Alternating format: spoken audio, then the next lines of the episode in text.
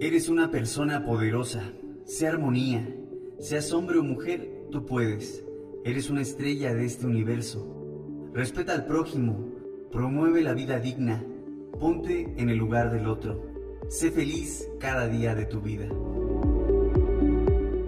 Yonrishu, Mujeres, con Oralia Villegas.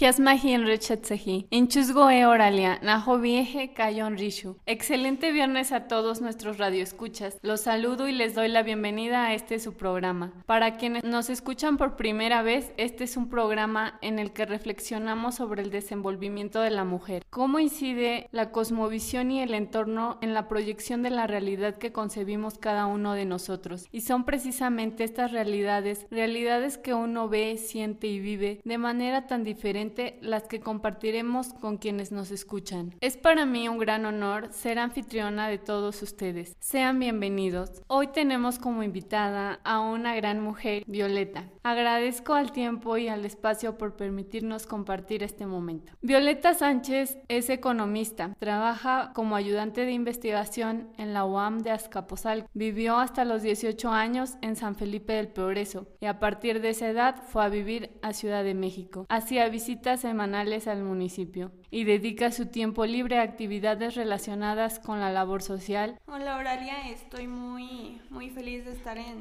en, su programa. La verdad me parece un proyecto muy, muy noble y muy, muy lindo de parte de, de todos ustedes. Gracias Violeta. Pues como ya comentamos, ella es economista. Bueno, Violeta, ¿podrías darnos tu perspectiva de este tema? ¿Cómo es que se desarrolla a nivel país? Pues mira, vamos a empezar con unos aspectos un poquito teóricos. Me parece de mucha importancia que todas las personas que nos van a escuchar en este momento los conozcan. El papel de la mujer en la economía, no solo mexicana, sino global, es sumamente relevante. Hay que conocer, para empezar, los, datos no tienen bondad ni maldad, los datos no dan juicios de valor, no dan ningún criterio propio, más bien son optivos. Entonces, me gustaría comentar que a situación, bueno, a nivel país, las mujeres representamos el 50% de la población total del país. Tenemos que las mujeres representan el 43.8% según fondeadora de la fuerza laboral a nivel país. Es decir, somos base primordial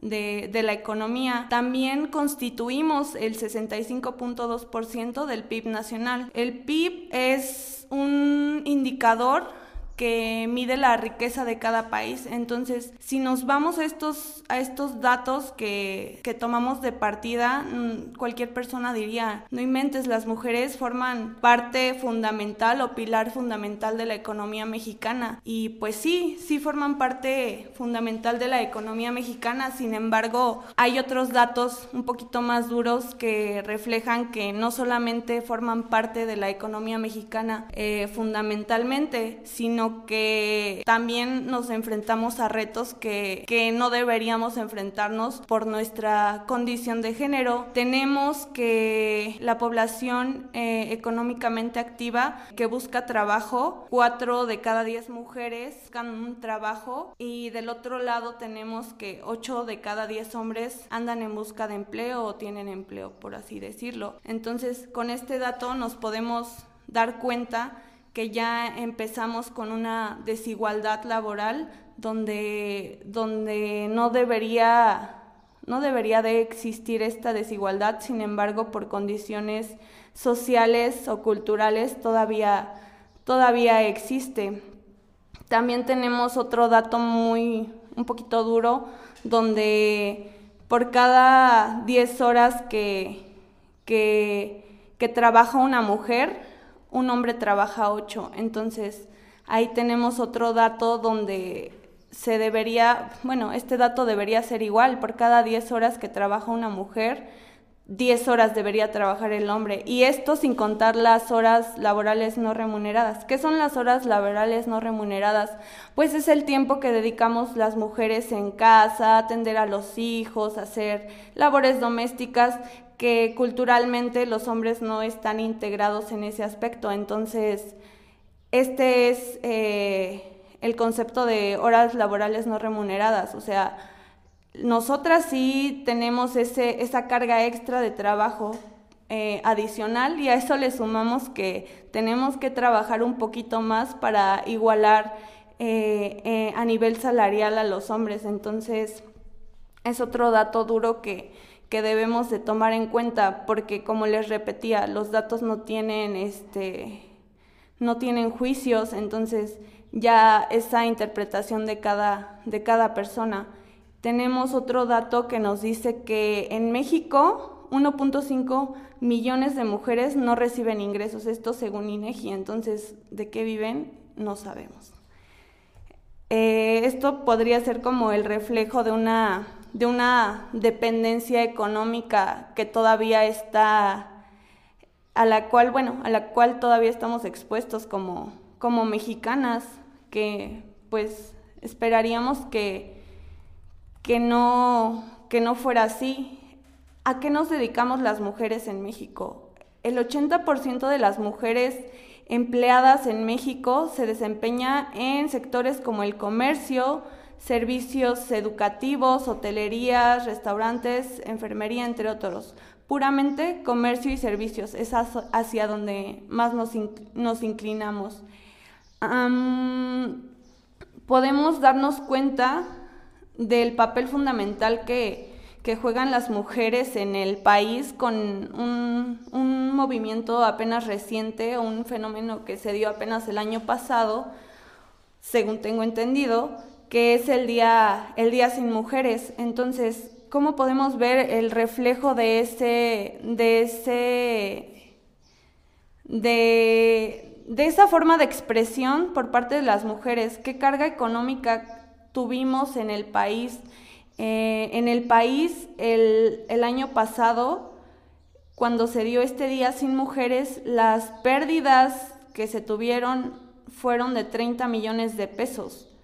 El 40% de las mujeres decidió no ir a trabajar y las pérdidas en el país ascendieron a 30 millones de pesos. Y eso sin contar todas las mujeres que no, que no pudieron participar. Entonces, pues aquí podemos darnos cuenta que somos una parte fundamental, sin dejar de lado el papel de, de los hombres, pero nos estamos dando cuenta con estos datos que hay una desigualdad económica muy profunda que no debería de existir, pero existe. Por otro lado, en el, en el mercado, este, en el mercado laboral, tenemos igual diferentes cortes que nos hacen darnos cuenta que, que sigue existiendo esta disparidad por ejemplo, tenemos lo que mencionábamos antes de a qué nos dedicamos las mujeres en, los, en, lo, en la economía mexicana.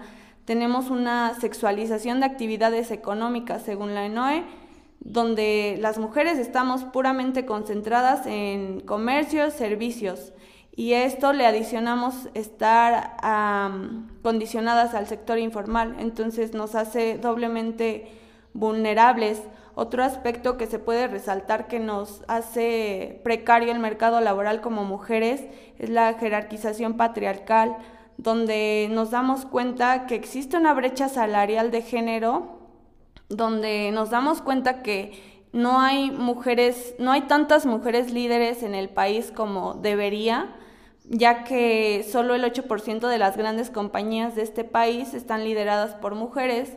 Entonces, y en su mayoría de estas, de estas empresas, de este 8%, la mayoría son extranjeras, son europeas, son de otros países y no son mexicanas.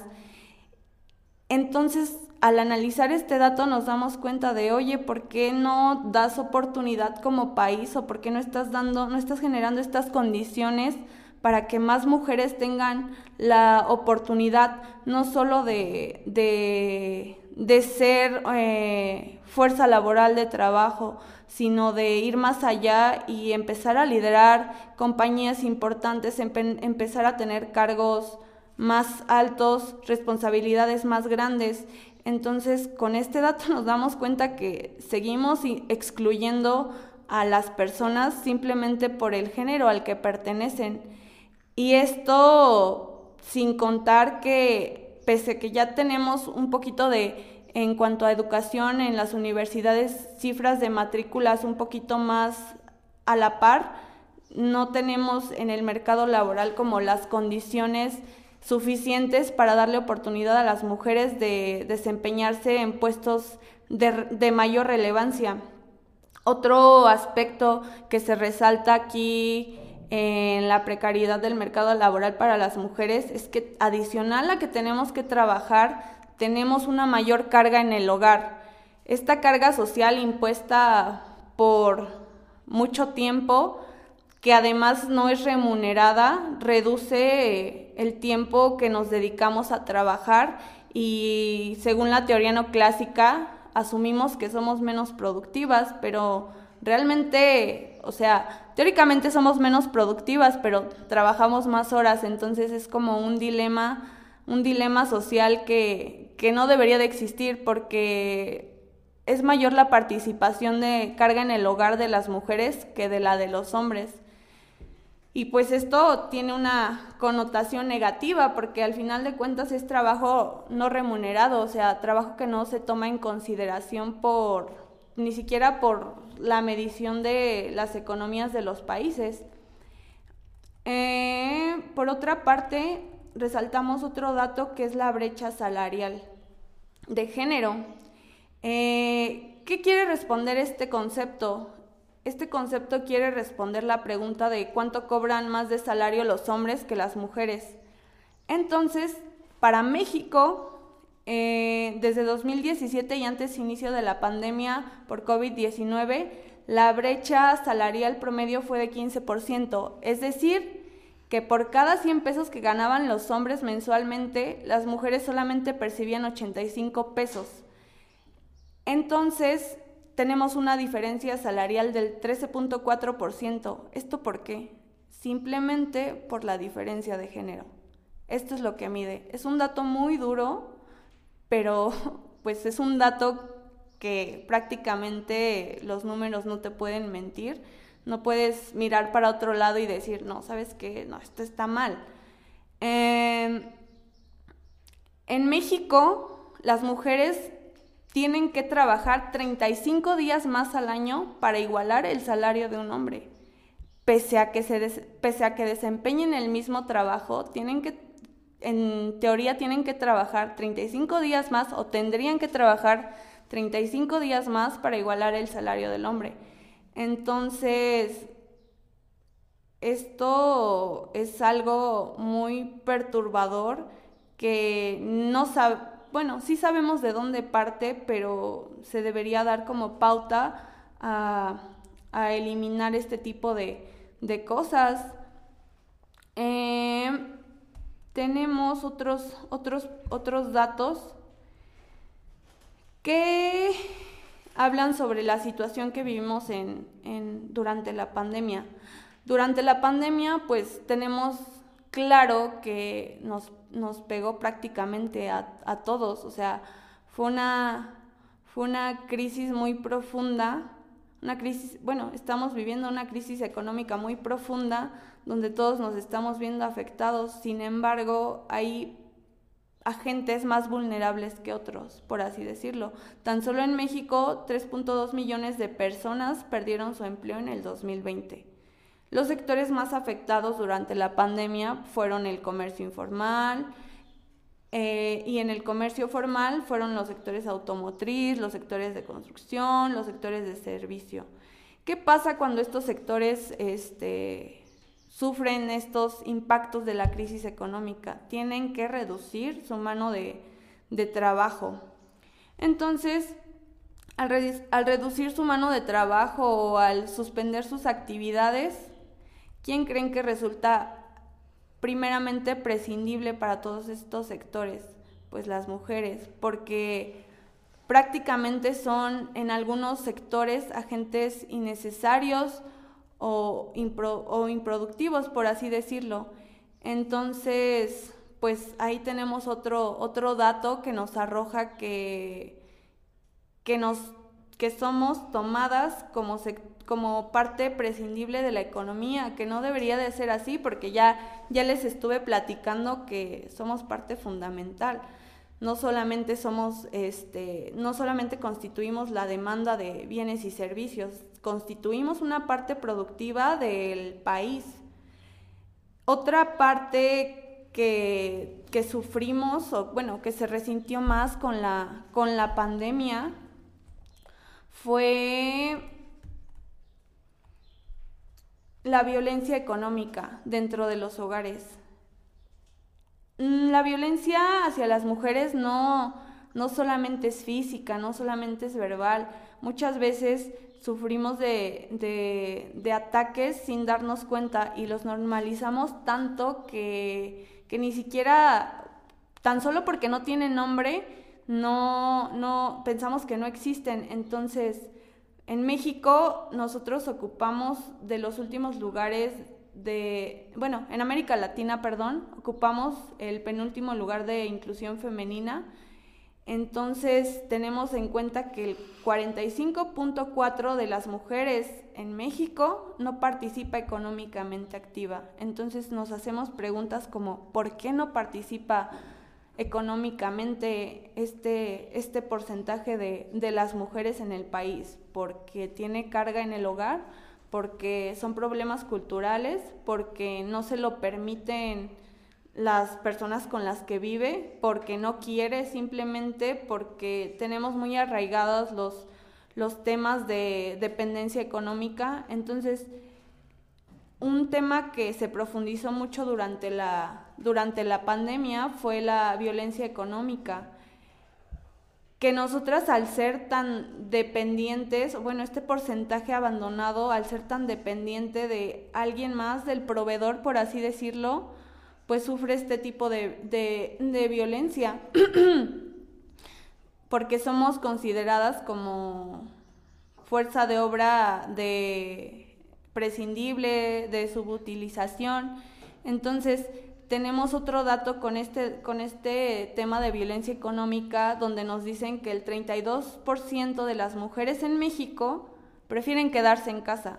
Sin embargo, pues el encuestador no te llega y te pregunta, oye, ¿por qué te quieres quedar en casa? Es lo que les decía. Eh, ¿Es un problema cultural? ¿Es un problema social? No, es un problema de ataduras económicas donde la mujer no puede producir sus propios ingresos. Y al no poder producir sus propios ingresos, pues cae en este tipo de, de, violencia económica, porque, porque llegas a la casa y pides, oye, ¿sabes qué? No nos alcanza para la comida. No, que no sé qué. Y pues no generas un ingreso que te permita tener esta independencia económica. Entonces, pues estamos frente a muchos problemas como lo vemos, donde no, no, el país, por así decirlo, no tiene las condiciones sociales ni económicas para acoger a este sector que es más vulnerable, como lo vemos, no porque yo lo digo, no porque es un juicio de valor, no porque sea una idea, sino porque los datos existen y en los datos no, no, no puedes modificarlos, no puedes engañar, no puedes decir, los datos están, más es más, menos es menos. Eh, el país no tiene las condiciones suficientes para acoger este sector, no tiene las condiciones suficientes para, para brindarle oportunidades a este sector que es doblemente vulnerable por el simple hecho de, de cuestiones biológicas, por así decirlo. Otro dato duro que podemos ver en la, en la, en la pandemia donde no podemos ocultar que pues, esto prácticamente nunca les, les pasaría a, los hombres. Tenemos que mujeres que trabajaban o que ya habían salido del sexo servicio volvieron al sexo servicio. Y esto adicional, mujeres nuevas se integraron a este tipo de práctica.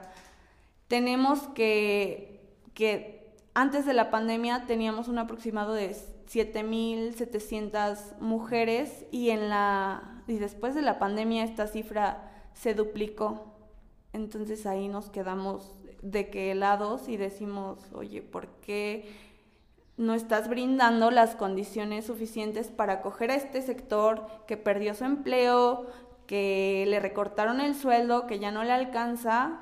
Entonces, decimos, no, pues es el camino fácil. No. Otro dato de este sector es que el 78% de esas personas o de estas mujeres que trabajan en sexo servicio tienen hijos. O sea, tú te quedas y dices, no lo hacen porque quieren, no lo hacen porque es lo más fácil, lo hacen porque no hay condiciones laborales que les brinden, ni siquiera condiciones de seguridad que les brinden otra alternativa. Entonces, no son las únicas afectadas.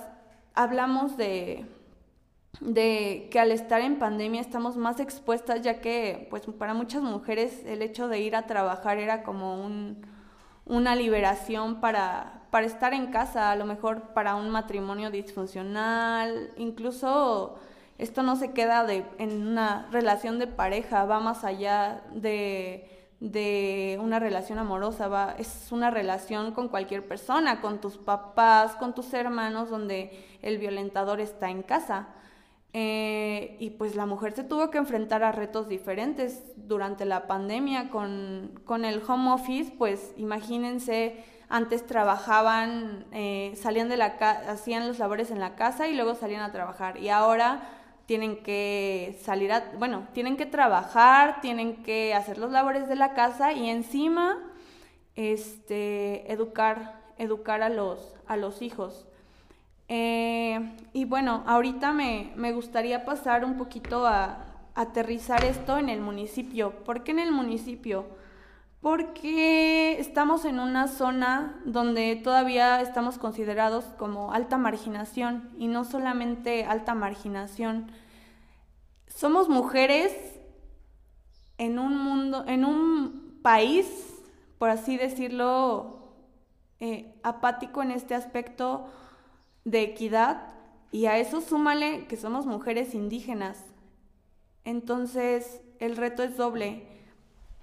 Para, para San Felipe del Progreso tenemos igual una desigualdad de, de la población que trabaja, una desigualdad muy grande donde eh, igual la, el rango de, el rango de personas que trabaja de hombres es superior al de mujeres. Mm, y es un es la diferencia es muy profunda muy profunda y esto solamente nos demuestra que en el municipio también tenemos muy arraigados los pensamientos donde tenemos dependencia económica de los hombres. Y no solo eso, porque las mujeres que trabajan y, perciben un sueldo en el municipio sufren igual de esta brecha salarial. Tenemos que en promedio un, un hombre en San Felipe del Progreso gana 3.900 pesos al mes contra una mujer que gana 2.950 pesos al mes. Entonces, y desempeñando el mismo trabajo. Entonces, con esto decimos, pues, ¿Qué estás haciendo gobierno? ¿Qué estás haciendo municipio? Tal vez no vas a cambiar el mundo con tu trienio, con tu sexenio, pero puedes sentar las bases para que este tipo de, de cosas este, cambien, por así decirlo, ya que en el municipio el hecho de, tener que ser mujer, tener que ser indígena y a eso sumándole una escolaridad baja y a eso sumándole una estar en una zona de alta marginación prácticamente te condena a, seguir con el mismo esquema de pobreza, con el mismo esquema de pensamientos atrasados, pensamientos caducos. Entonces, creo que este, esta parte de concientizar a la, a la gente, no solamente en el tema social, sino en el tema económico, para que tengan en cuenta todos los factores de, de este gran, bueno, de este gran proceso que es mejorar como sociedad, es muy importante.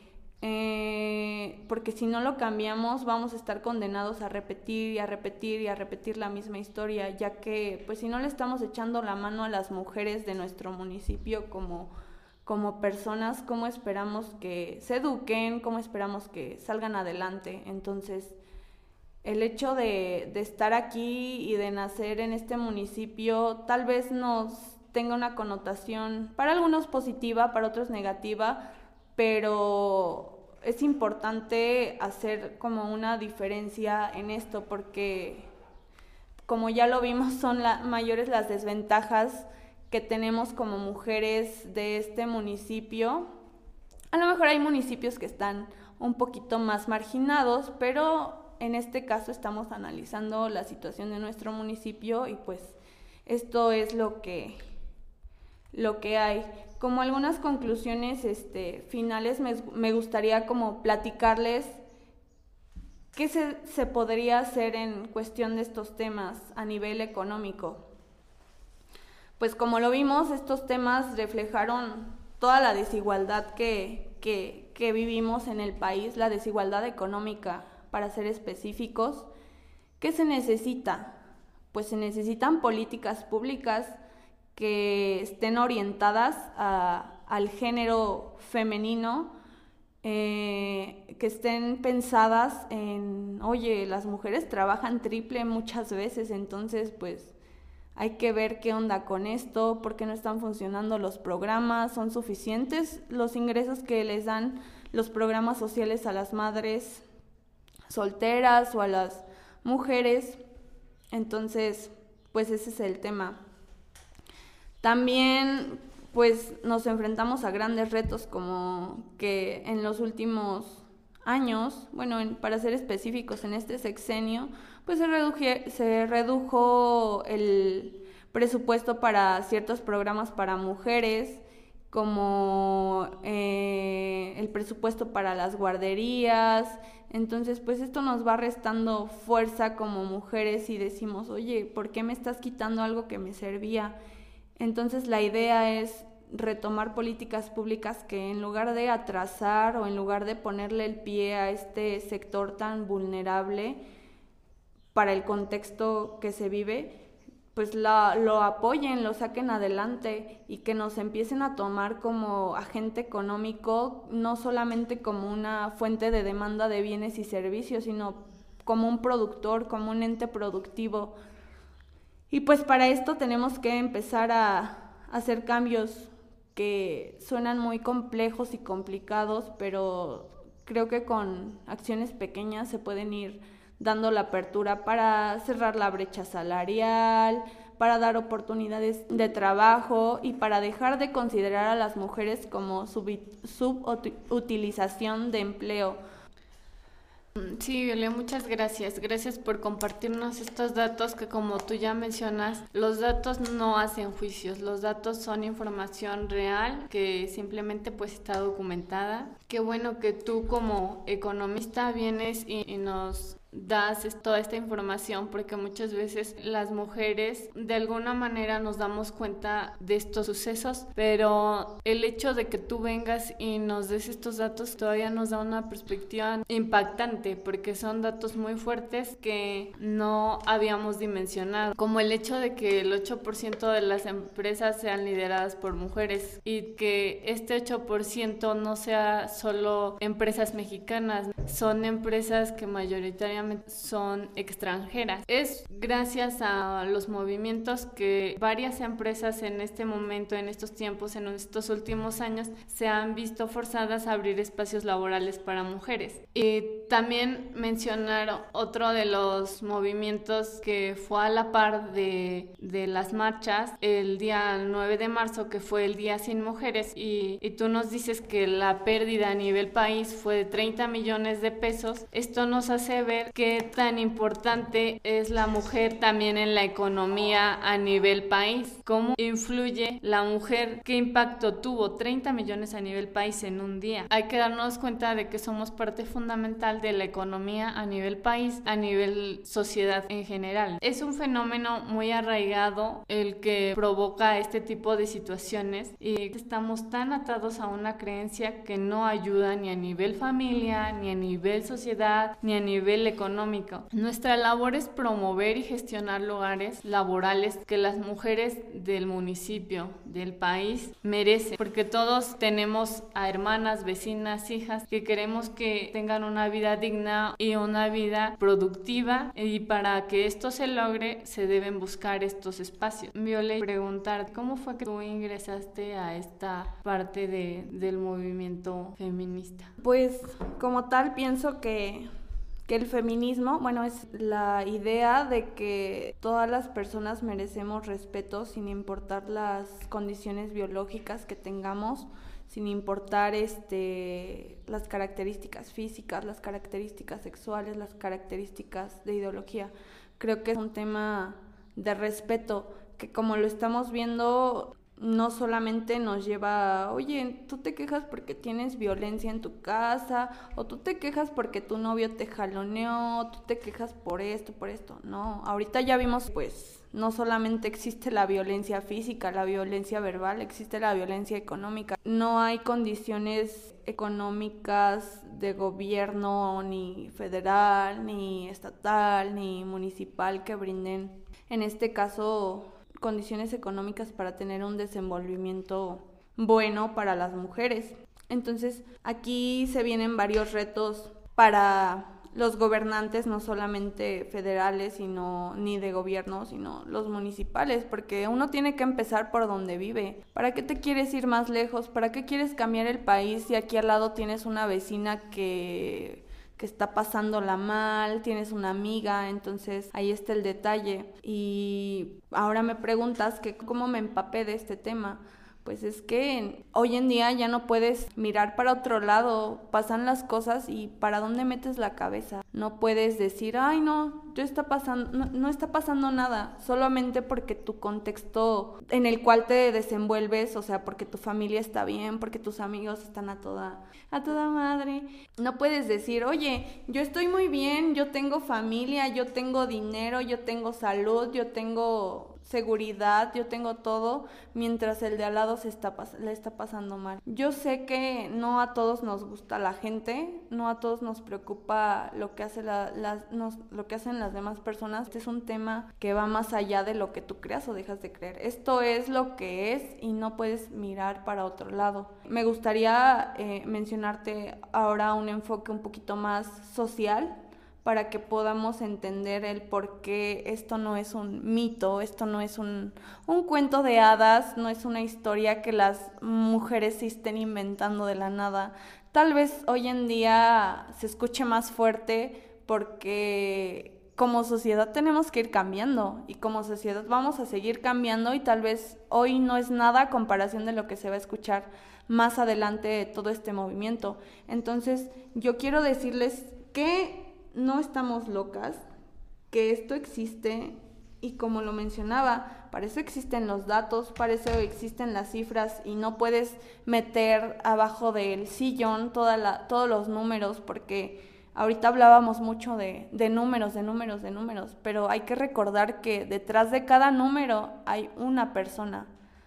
Hay una persona que tiene familia, hay una persona que tiene nombre, hay una persona que tiene historia y el hecho de deshumanizar a esos números, pues, ¿qué nos hace? O sea, el hecho de tener empatía con la gente es lo que nos hace seres humanos. Entonces, si no somos capaces de dimensionar, si no nos duele el sufrimiento de, otro ser humano, entonces, ¿qué somos? Tenemos datos muy duros donde, pues, o sea, en el 2020, cada dos horas y media, una mujer fue asesinada en México. Imagínense eso. Cada dos horas y media una mujer fue asesinada en México. ¿Cuántas mujeres son al año? Háganse esa pregunta. De forma dolosa fueron asesinadas 3.723 mujeres, 940 catalogadas como feminicidios, o sea, por cuestiones de género, y los otros restantes como homicidios dolosos. También el año pasado otro fenómeno por pandemia que, que se suscitó por, por, pues sí, por la pandemia fue que la violencia familiar incrementó en un 4.7%. Pasamos de 210 mil carpetas de investigación a 220 mil carpetas de investigación. ¿Por qué porque estas cifras nos dicen que no es un fantasma, no es un invento, son cosas reales, son mujeres, porque se nos hace muy fácil decir, mataron a 3.000 mujeres el año pasado. 3.000 mujeres son 3.000 mujeres, 3.000 mujeres son personas. Y es que la violencia no tiene género, no, no tiene discriminación en contra de nadie. También de, existieron violencias de, de abuso sexual contra niñas y niños. Y en estas, en México, solamente una llega a condena. Una. De mil denuncias, una llega a condena. Entonces, ¿dónde queda el papel de cada, de cada persona que debería de estar desempeñando? ¿Dónde está ¿Dónde están los sistemas penales? ¿Dónde está el gobierno? ¿Dónde están? También tenemos que en México 67 de cada 100 mujeres de más de 15 años han padecido algún incidente relacionado con violencia, ya sea en su relación de pareja, en espacios laborales, familiares, escolares. Y un dato muy, muy duro, que en México solamente que en México el 97% de los feminicidios quedan impunes. Entonces decimos, pues oye, como que no, como que no es un invento, ¿no? O sea, hay cosas que como, como hombres nunca, nunca les van a pasar. Y para aterrizar estas, estas cuestiones en, en el municipio, eh, tenemos unos feminicidios de los que nadie habla, tenemos violencia de la que nadie habla y que nos debería de importar mucho porque vivimos en una en una, en una región indígena y tenemos que en México viven 6.146.479 mujeres indígenas, que nosotros como comunidad Mazagua somos parte de estos números. Y saben que ellas también sufren violencia. Y saben que ellas sufren tres veces más, más discriminación por el simple hecho de vivir en pobreza por razones de género y etnia. Lo que les mencionaba, el hecho de estar en esta zona nos hace triplemente vulnerables como mujeres. Y lo peor es que a pesar de que somos triplemente vulnerables, somos menos vistas, ya que pues este tipo de feminicidios no tienen tanta cobertura mediática. ¿Qué hace falta? fiscalías especializadas en este tipo de temas. ¿Por qué muchas veces no, no es no se toma en cuenta todo esto? ¿Por qué seguimos con, la, con el conocimiento arraigado de que son cosas que, que no existen, son cosas que tenemos en la mente, que las mujeres solamente hacen un escándalo por nada, pero creo que las cifras hablan más que, más que lo que podría decirles yo como persona que es un problema muy fuerte, que es un problema no solamente económico, es un problema social, y pues este, este problema viene de años, viene de generación tras generación tras generación, pero pues no podemos quedarnos y, y decir, no, pues ya, ya está aquí, ya ni modo, eh, no pasa nada, no. La moral es algo que tiene que progresar, la moral es algo que si algo antes hacías mal, lo hiciste mal, pero lo tienes que cambiar tenemos que cambiar ese tipo de, actitudes, no solamente, como, no solamente como hombres, porque ya les dije que este problema no solamente es de incumbencia de echarle la culpa al género masculino, no, es también porque tú como madre perpetúas todo este tipo de conductas que no deberían de existir en este tipo de conductas mínimas que a veces decimos, ay, no, no pasa nada, es un chiste, no sé qué, es donde vamos a empezar a perpetuar el machismo, la misoginia y todo este tipo de cosas. Es un problema cultural, es un problema social y es un pequeño, es un problema económico.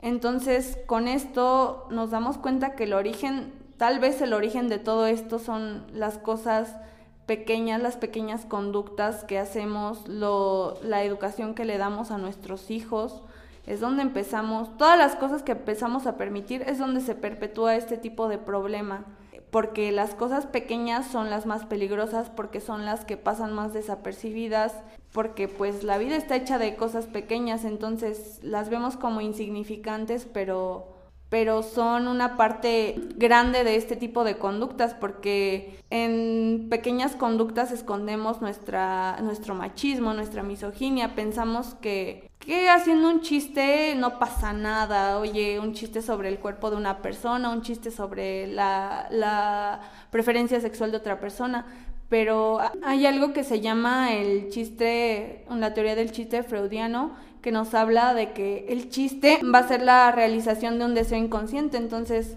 pues dentro de ese deseo inconsciente siempre va a haber una verdad subjetiva. Entonces, esta verdad subjetiva es que no hemos cambiado. O sea, si seguimos haciendo ese tipo de bromas, quiere decir que no, no hemos cambiado en nada nuestra conducta.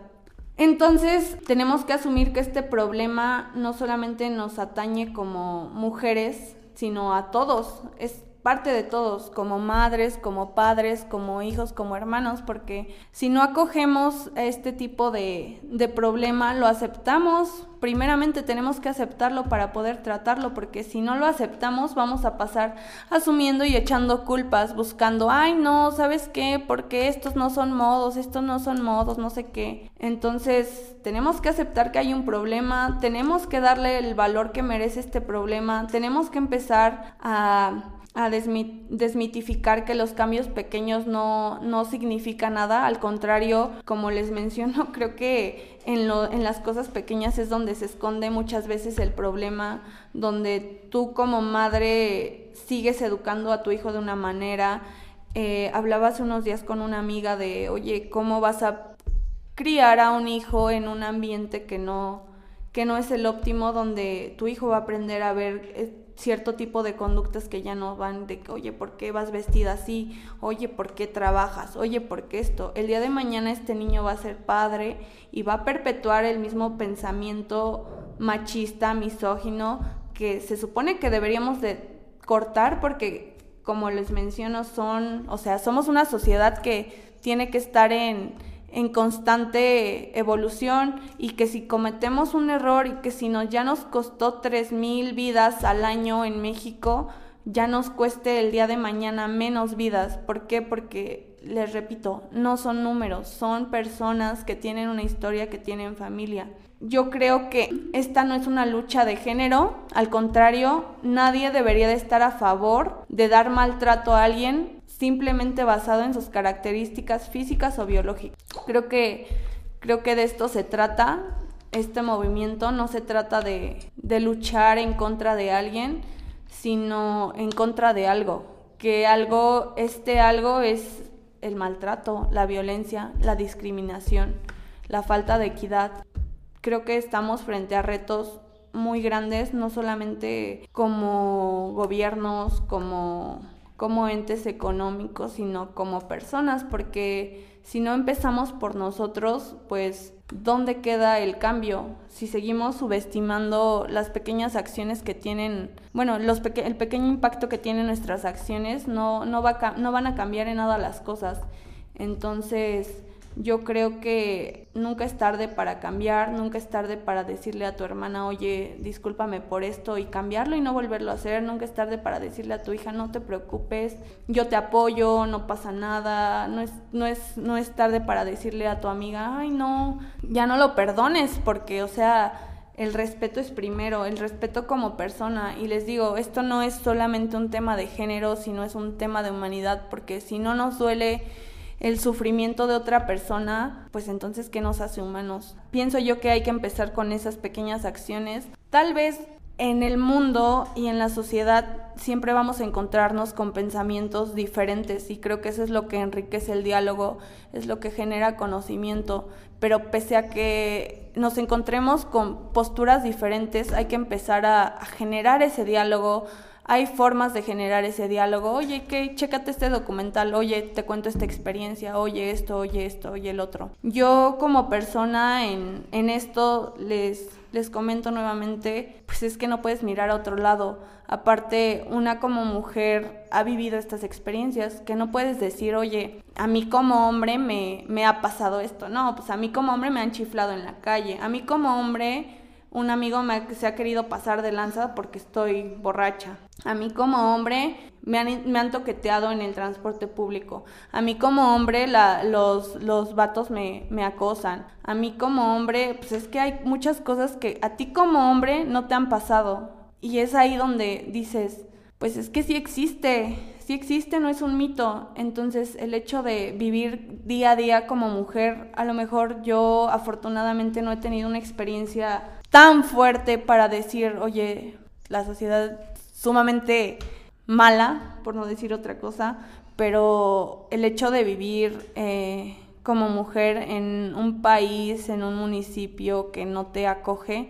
sí te da, sí te da este, señales de que, de que las cosas tienen que cambiar. ¿Por qué? Porque yo tengo amigas, eh, afortunadamente crecí en un hogar donde yo no lo considero machista porque la verdad afortunadamente a mí nunca mi papá me dijo, oye, no te vistas así, oye, ¿por qué haces esto? Y yo se lo agradezco mucho porque para mí ha sido un gran ejemplo y un, un, gran alivio porque yo veía este, a mis amigas cómo las trataban sus papás, yo veía a, su, a, conocidas de, oye, no, yo no me puedo vestir así porque, o muchas personas que quedaron muy perturbadas por por la, opinión de su familia, que no pudieron ser ellos mismos y que tuvieron que verse limitados en su desenvolvimiento simplemente porque no fueron acogidos de la misma manera que yo fui acogida por mi familia.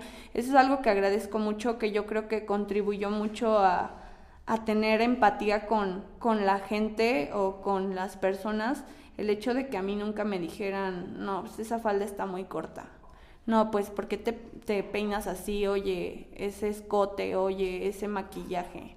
Es algo que agradezco mucho a mi, a mi papá, pero pues sí hay algunas conductas escondidas este, en la familia, y creo que en, toda, en, todas, en, toda, en todas las relaciones, y más nosotros que estamos en un pueblo podemos darnos cuenta del pensamiento de nuestros tíos, de nuestros hermanos, de, oye, ya no, no llegues tan tarde porque ¿qué van a decir de ti? O ya saliste con uno y luego ya saliste con otro y luego ya todo el pueblo se enteró. Entonces, este, son microconductas que tienen que ser cambiadas y te digo, el hecho de que yo me haya acercado a este tema no es porque yo quiera violentar o demeritar al género masculino, al contrario, se le valora su esfuerzo y hay, o sea, las buenas personas no tienen género. Hay todo tipo de personas. Es como las, malas personas no tienen género. Hay, tanto hay morras que son muy malas y pues sin comentarios con la gente, como hombres. O sea, hay de todo. No es cuestión de, bueno, por ahí no va. La experiencia de vivir como mujer, tener amigas y escucharlas es muy perturbador, es muy doloroso porque pues en sus experiencias sientes el dolor el dolor que cuesta tener que enfrentarse a cosas diferentes solo por, por cómo por las condiciones físicas o biológicas en las que naciste, que no deberían de ser así, o sea, ¿por qué un vato tiene que entrar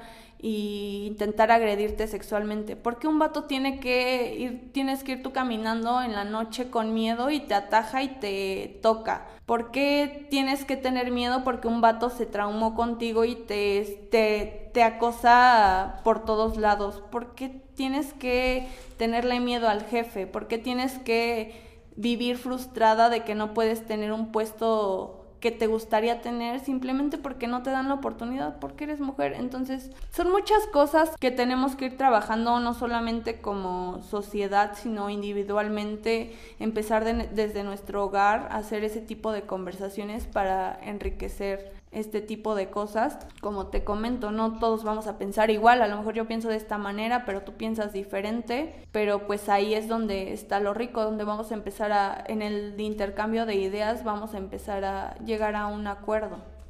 Se valora mucho tu opinión, se agradece. Muchas gracias por compartir esto con nosotros.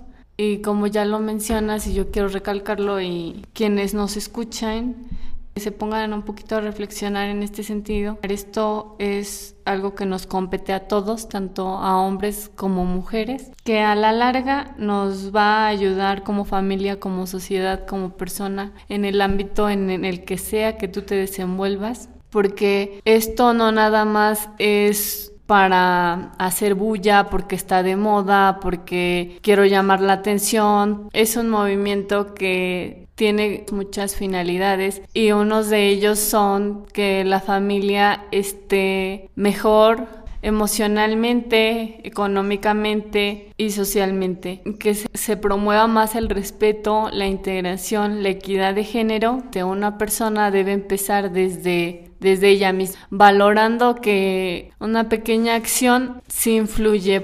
Y si un niño pequeño hace una acción mm, de discriminación o burla hacia una mujer y uno como adulto se lo toma a chiste de, pues es un niño, no, no importa mucho porque pues casi todo lo que hacen los niños nos parece gracioso, una grosería que hace, ajaja, qué gracioso, qué chistoso, ay es un niño, no, no te lo tomes tan a pecho pero uno no se da cuenta de que esa acción al niño como le pareció que fue bueno porque tú lo aceptaste porque a ti te pareció gracioso, lo vuelve a repetir y el hecho de que desde pequeño uno vaya repitiendo y repitiendo ciertas acciones forman hábitos y los hábitos nos forman como personas. Hay que corregir desde los pequeños actos, desde mi persona y, y porque eso va influyendo a quienes nos rodean, nuestra familia, nuestros amigos, y esto también influye a nuestra sociedad a nivel municipio, a nivel país, ¿por qué no decirlo? Y también no demeritar las acciones que hacen las mujeres y hombres, porque también hay hombres que están en el movimiento, agradecerles porque ese tipo de movimientos que muchos consideran muy fuertes, muy intensos y que no es la manera, son las maneras y son las formas para que la gente reaccione, reflexione, se sensibilice y vea que pasando en, en, nuestra sociedad, en nuestra vida cotidiana y en la vida de, de, todos. Porque tal vez uno puede decir, ah, yo soy privilegiado, afortunadamente no sufro de violencia, vivo en una familia que me respeta y respeta a las mujeres. De una familia, ¿cuántas no sufren de violencia y cuántas no sufren de, de estos actos tan bajos como, como son que te acosen en la calle? También se vale que desde una postura privilegiada promovamos esto para todos, sean hombres o mujeres. Y quiero finalizar la charla agradeciéndote por estar aquí, por compartirnos tanto. También quiero agradecer a Alejandro y a Isaí quienes nos están apoyando eh, en la parte técnica. Muchas gracias por su presencia, colaboración, sabiduría. Gracias. Eh, a todos los radioescuchas, esperemos que este tipo de, charlas les ayude, les despierte un poquito la reflexión y la conciencia porque si voltean a ver al de al lado, a la de al lado, se van a dar cuenta de que todo esto es real. Son hechos que están registrados, también no solo son datos, son personas, son seres humanos y como ser humano, seas hombre o mujer, tienes todo el derecho a ser respetado, a ser valorado, a ser integrado y a vivir una vida digna. Bueno, muchas gracias.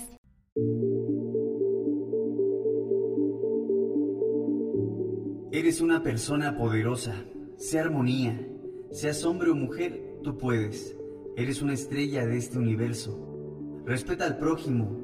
Promueve la vida digna. Ponte en el lugar del otro. Sé feliz cada día de tu vida.